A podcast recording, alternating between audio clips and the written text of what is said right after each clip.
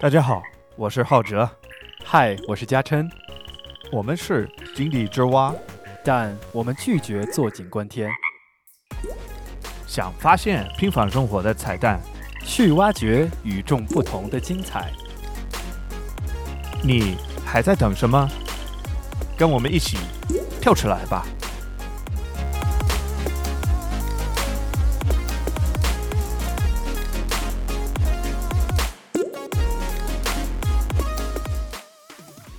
呃，张浩哲，我得给你讲一个我最近的发现的一个特别神奇的一件事情啊。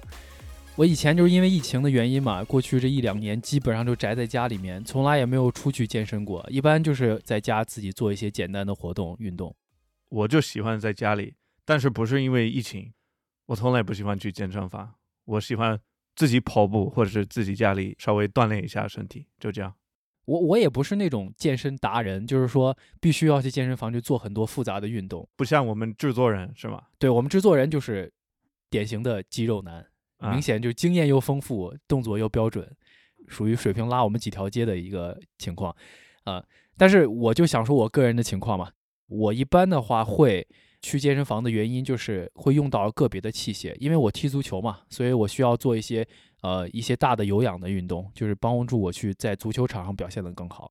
但是就是因为疫情的原因，我可能拖延了很长时间，没有回到健身房去。嗯，然后我自己的公寓，我现在住的这公寓呢，自己带着健身房，工作日的时候也没什么人去，所以我觉得，哎，那我是不是就可以有个好的机会，现在可以重回到健身房去？但是我就发现健身房里面一个很普遍，大家都能看到的东西，就让我会突然觉得有点不太适应了，那就是健身房的一面一面特别大的镜子。嗯。因为健身，我们那健身房也没什么人，平常就我一个人在里面，所以我就会关注到镜子里面的我，然后我就突然开始觉得这个镜子其实它在我这个健身的过程当中，对我的心理啊，包括甚至对我的肢体活动，它都有一些影响，所以我就觉得这个是非常有意思的一点，一定是可以深挖很多有意思的东西在里面，所以我就做了一个很简单的一个调查。我就在我的社交媒体上发了一张我自己对着镜子自拍的健身的时候的一张照片儿，然后发到我的社交媒体上，让我的朋友来投票。一个问题，什么问题呢？就是问他们说，你觉得健身房里面的这个镜子是不是必须要有？然后这个结果呢，基本上是一边倒。我一共大概有三十个左右，好像是二十七还是二十八个朋友给我投了这个票，其中只有两个人说不是必要的，剩下的。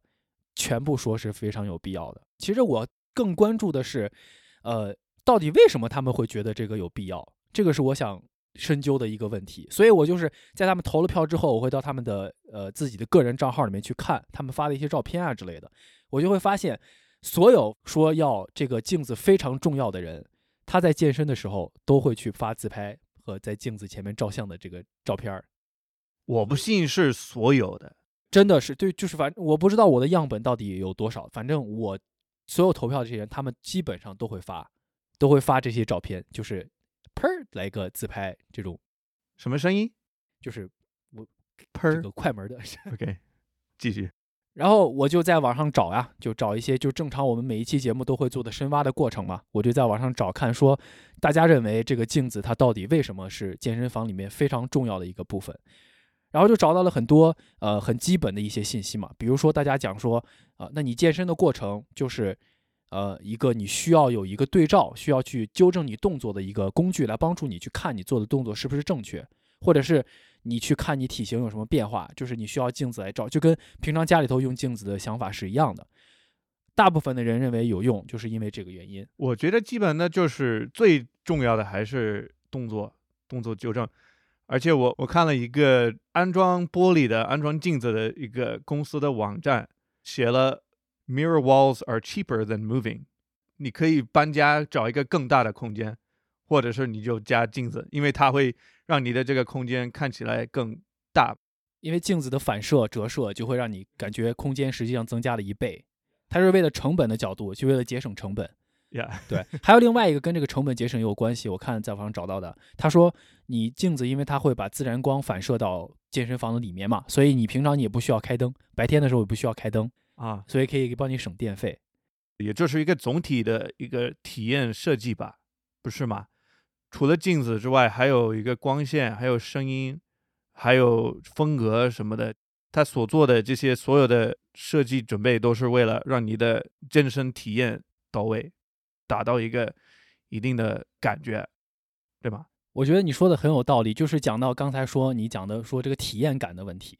嗯那你对我来讲啊，我先说一下我个人的想法。我去健身的时候，因为我就是一个不是什么肌肉男，我健身也是为了就是为了锻炼身体，你不追求。什么肌肉男，你就是那个肌肉男我不，我就我是有一块儿整一整块腹肌的肌肉男，啊。嗯就是所以我健身的目的，它就是为了平常保持身体好的状态，就是以以健康的原因为主。所以我去的话，我觉得我个人来讲不是特别在乎我的动作是不是百分之百的标准，或者是我是不是一定要专业，一定要好像每个动作都要做到百分之百，然后要怎么样。所以这个镜子对我来说的作用，在纠正我动作这方面，我本身不是特别在意。但是就像你讲的，健身房里的镜子给我提供的这种所谓的健身的好的感受，可能也许就是这个镜子里面我看到我自己健身的样子是让我更舒服的。本身我自己可能动作什么都不是特别重要的，这我就觉得很多人也可能有同样的想法。这就是为什么大家都会喜欢去健身房，一定要拍自拍的问题。我身边就有很多朋友，他们去健身房第一件事儿就是拿出手机先拍个自拍，然后在里面晃晃荡荡晃上一个小时、半个小时，其实也不做什么大的动作，然后完了之后再拍一张自拍，OK 打卡结束，就为了发那两张照片，他去健身房。所以这个镜子对他来说也许就是非常必要的，要不然他没法去拍什么一个角度啊，或者是怎么样。大家可以打开一个必应搜索 “gym selfie meme”，gym selfie meme，然后就可以看到很多很多 meme，这些图片都是在在嘲笑这些去健身房自拍的人，特别搞笑。包括我们的制作人给我们发了一张是两个卡车，就大卡车，然后 怎么描述呢？这个 就是，呃，那个卡车就是甩尾，它的后面的货箱被甩得很远，就甩就完全成接近一个九十度。但是大概的意思就是为了调侃，有一些健身房的女生，她会把，呃，哎，我也不知道具体怎么说，就是会把会把臀部翘得很高呀，然后就是感觉完全跟身体不在一条线上，就是为了体现自己身体完美的线条，就是这种感觉，就很搞笑。还有你你，我特别喜欢有一有一张图你发给我的，嗯那张图上面就是说，呃，一个被称为说在健身房是疯子的人，比如说他会做以下这件事情，比如第一件就是他不在乎别人健身房怎么看他，他去健身房他只在乎他自己，然后还有就第一件事，第一件事先到不拍照，对不拍照，到了健身房还不拍，这是第一个疯子一般的动作。对还有他说就是你听音乐，他只听那些经典的呃古典音乐，比如说贝多芬啊、巴赫啊这些东西，啊，然后还有就是，这个我就特别喜欢，他从来不在镜子里看自己或别人，就那个镜子对他来说就跟不存在一样。嗯然后最后还有就是，他一般不在健身房浪费太多时间，只是专注于他整个健身的过程，进去和出来就一个小时。然后最重要的是，他从来不会向别人炫耀或者是展示他健身这件事情。真是疯子，谁会这样？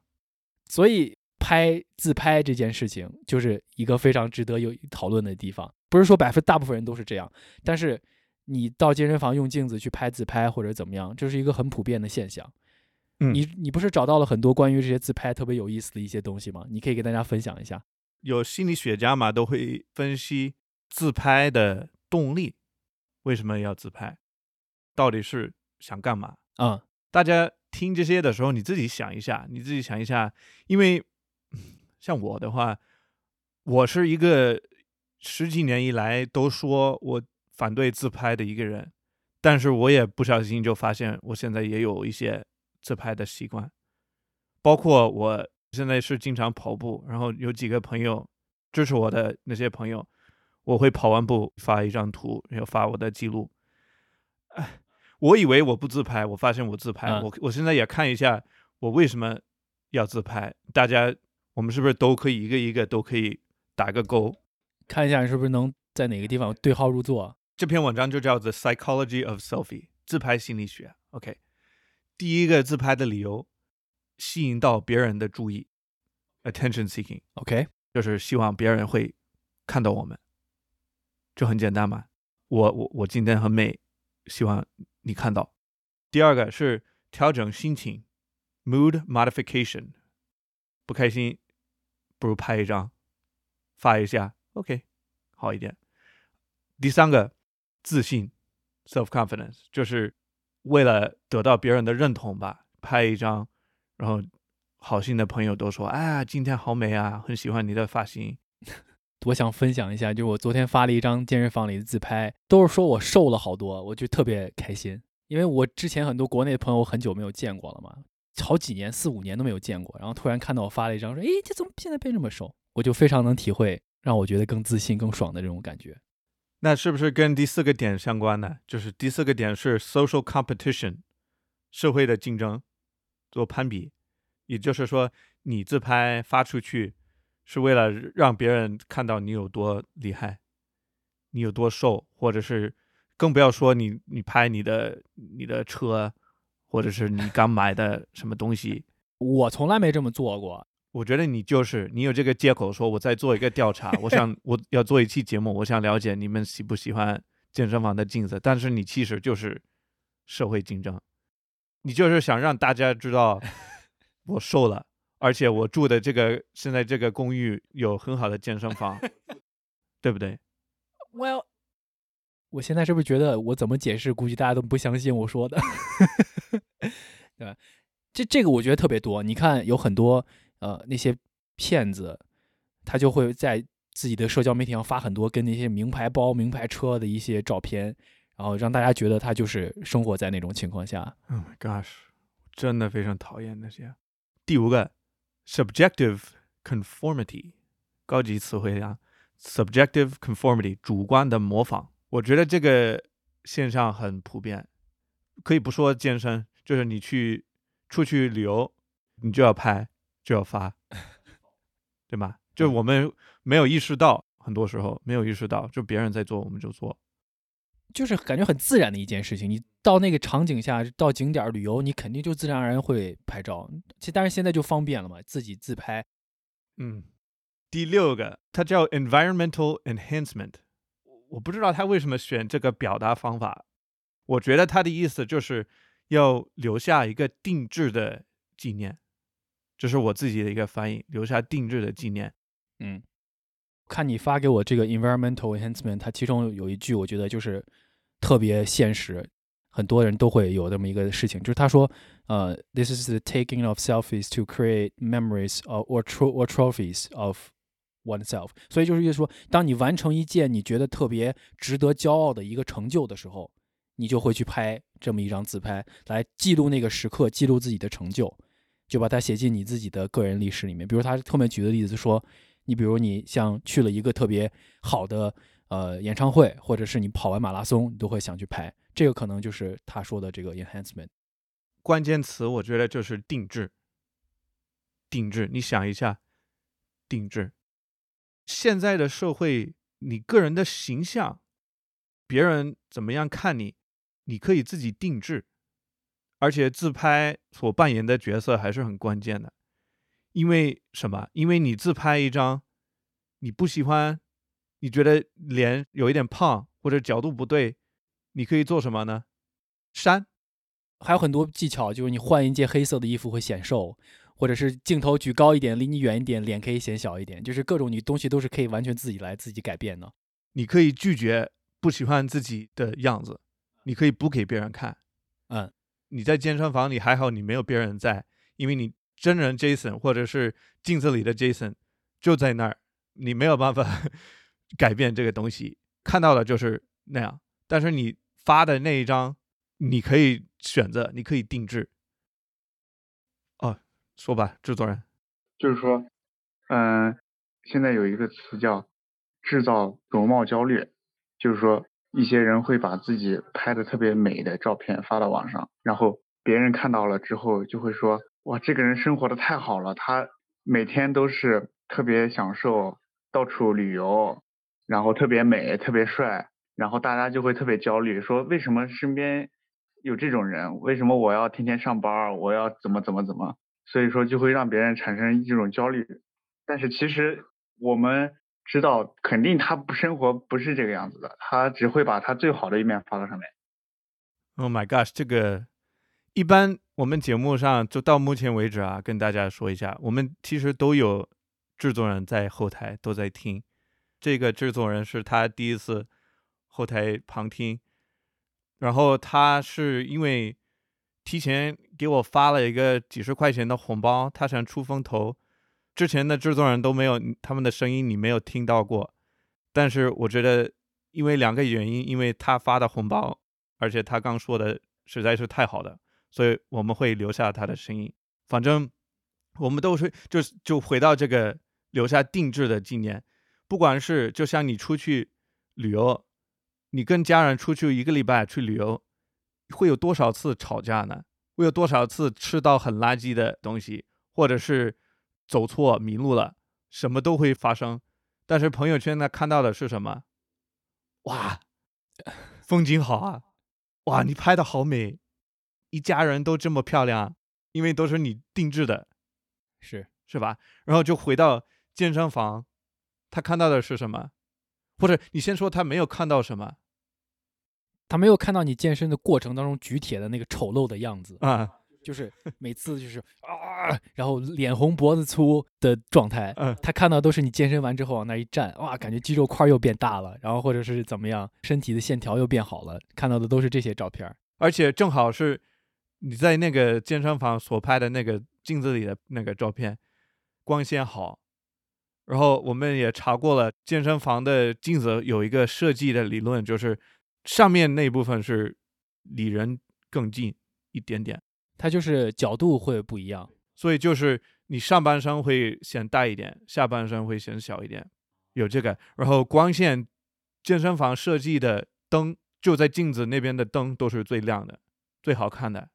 就跟你到商场去买东西试衣服的镜子，它有些会给你，就是让人显瘦啊，或者是这种大家都会说可能它会有这种呃骗人的成分。嗯，还有一个最后的点就是你刚健完身，you pumped up。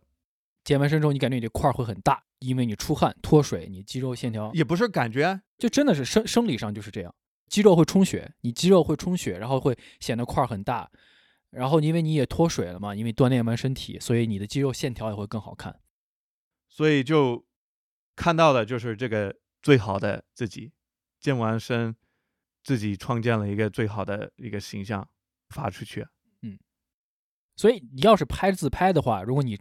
真的觉得很好，我觉得也是好事儿，因为尤其是健身房这种情况，你如果看到自己镜子里的这个样子，对这个结果是满意的，就会鼓励你之后还会来健身房继续锻炼身体。嗯嗯，但是我就说的前提是你必须要对你自己镜子里的样子是满意的。我们就在想，就是包括我自己个人就在想一个问题：如果你对你自己照镜子里面的人，你自己的形象，你永远都是不满意的话。那这个镜子对你来说是不是一件很痛苦的事情？研究的过程当中也看到了一个非常严肃的东西，啊，英文是叫 body dysmorphia。你好像查了那个中文翻译叫什么来着？中文翻译叫做躯体变形障碍。躯体变形障碍，对。就我看到的这些贴吧的，就会有人发出去信息说，啊，我怎么总是很不满意？因为我们确实都不是。制作人橙色，没有人可以跟他一样那么好看。嗯，但是你对你的肚子，你对你的屁股，你对你的脸上的肉，或者是你的手臂太小，什么这些不满意都是正常的，也可以是一种健康的动力。OK，就是尽量从一个最乐观、最正能量的一个角度去针对。但是确实有的人，我们查到的这个 body dysmorphia，他们会失去一个控制自己思想的能力，一种非常极端的心理状态。就像你刚才讲的，如果你看到你镜子里面自己的形象，有些人他觉得会某一些部分会不满，但是他会觉得那我应该怎么样去改善？我他在这个过程他不会对他自己产生怀疑和有不喜欢的这种心态。但是如果你有这种呃就躯体变形障碍的这种问题的话，它就是非常极端的一个。心理上的障碍，他会觉得我自己身体怎么就是这样，然后有点强迫，就总是会看到自己不好的这一面，是一个非常极端的情况。对，反正就提到这个，就是希望大家也可以，就是你跟你的朋友，或者是发朋友圈，或者是留评论这些，就尽量多注意注意一下，确实可能有人真的是在心里是非常非常的难受。对，就是要了解，大家都是有不同的方法、不同的思维方式啊、到最后，我个人觉得，我们追求的就是健康，真正的健康，嗯全面的、综合的健康。嗯，每个人可以有自己的定义，什么叫健康？你要怎么样去追求、去创建自己的健康，由你自己来决定，不是别人决定的。就是要找一个平衡。如果你真的是收到鼓励，健完身自拍，你发一张，然后别人夸你，如果这真的是对你有帮助的，那就好。但是就是希望我们可以，我自己也是要留意，我们自己心里到底是在干嘛的，然后分析一下我这个思维、我这个做法健不健康，嗯对吧？就像这个故事有点搞笑，但是也也是很有趣。几年前我开始玩那个微信叫什么微信运动，每天你可以跟朋友对比谁的步数最多。嗯，因为我是一个很喜欢散步的人，天天就出去散步。有一天我出去走了三个小时的路，走了很远，我确实很享受。我听了很多歌，好像也听书了什么，就享受。那时候在西宁，就大蓝天，非常喜欢西宁城市。我到家一下子我就很生气，很失望。我发现，哎，手机没有记录我的步数，而且我真的那一瞬间，说实话，我真的对自己说，那我刚散步是白去了。我干嘛要散步没记录我的步数？那五秒钟的时间，我真的觉得是白去了。反应过来之后，我就说：“哦，no，我在干什么？”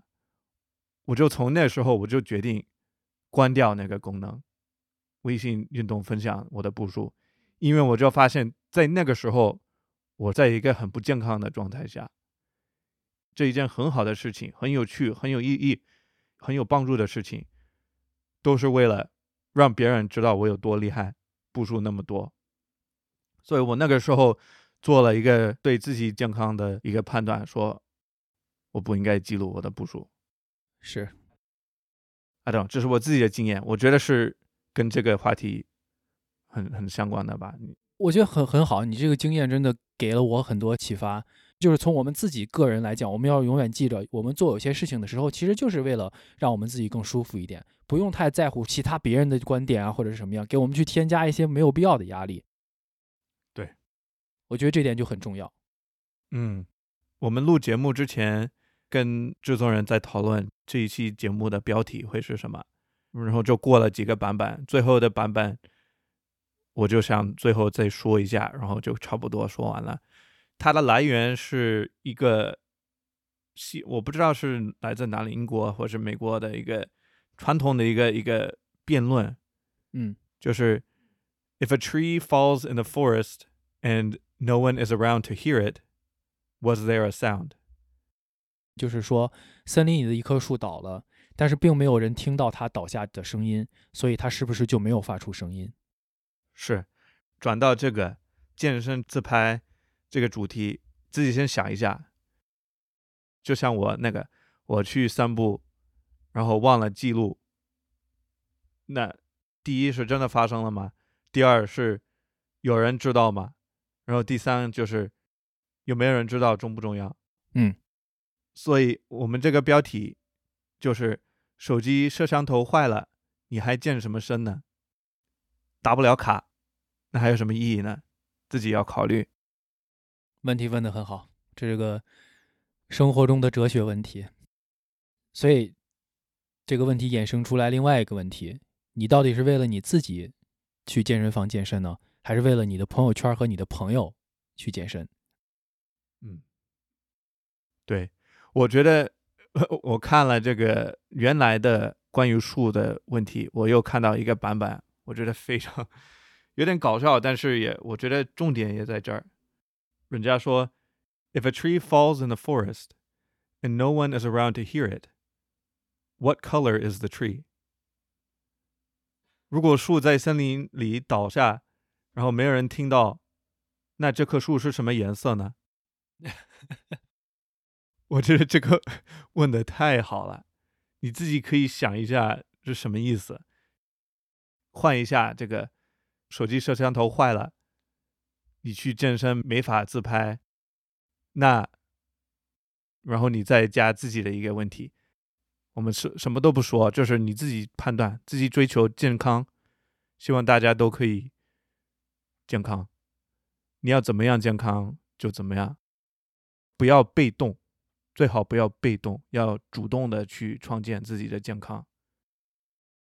说得好，我觉得说的很对，就是要做自己生活的主人，把自己的生活主权和快乐的呃方式自己找回来，不要受别人的影响，这点很重要，是我们很多人现在都需要努力的一个方向。我也是，呀也要留意，真的有一些严肃的心理的一些障碍或者心理疾病是，如果觉得自己需要帮助，或者是身边的人需要帮助的话，就尽量去找那些已经设计好的渠道去去寻求帮助，是然后就互相尊重，千万不要嘲笑别人，或者是随口说一些有可能会伤害到别人的话。这是我的希望。共同的希望 Yeah 共同的希望。OK，最最最后，我问你啊，因为我也会给你发我的跑步记录，我要不要发？你告诉我。继续发呀，反正你跑不过我，我无所谓。哎，别别别别，这真的，这是不是？我觉得，我觉得是健康，因为我确实这两年我有很大的进步，从一个非常讨厌跑步的人，根本就不愿意跑步，更不想去健身房，我还不去啊，我还不去健身房，但是我现在至少是有这个非常固定的一个跑步的习惯，甚至已经是我的一个爱好。我觉得其中一个元素也是跟朋友分享。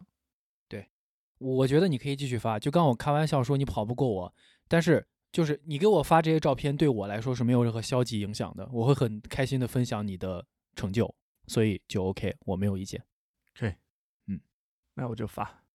好，大家都一起向正能量、向健康一起去冲，向前冲。努力的把自己的生活掌握在自己手里。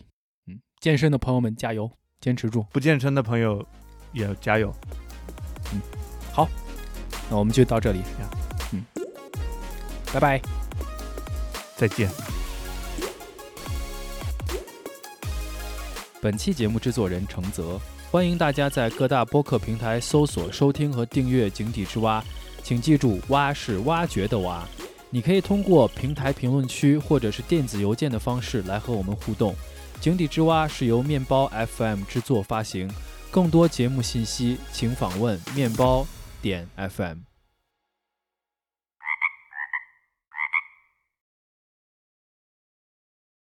哎，你还没走啊？那还不如给你分享一个好玩的事儿。我刚才随便搜一些健身的采样，然后就搜到了一个这个肌肉男健身的时候发出的一那些奇奇怪怪的声音，真的笑死我了。就做一个试验吧，看你能不能把这个音频听完一次也不笑。谁能做到，我就崇拜你啊！试一下，笑死我了。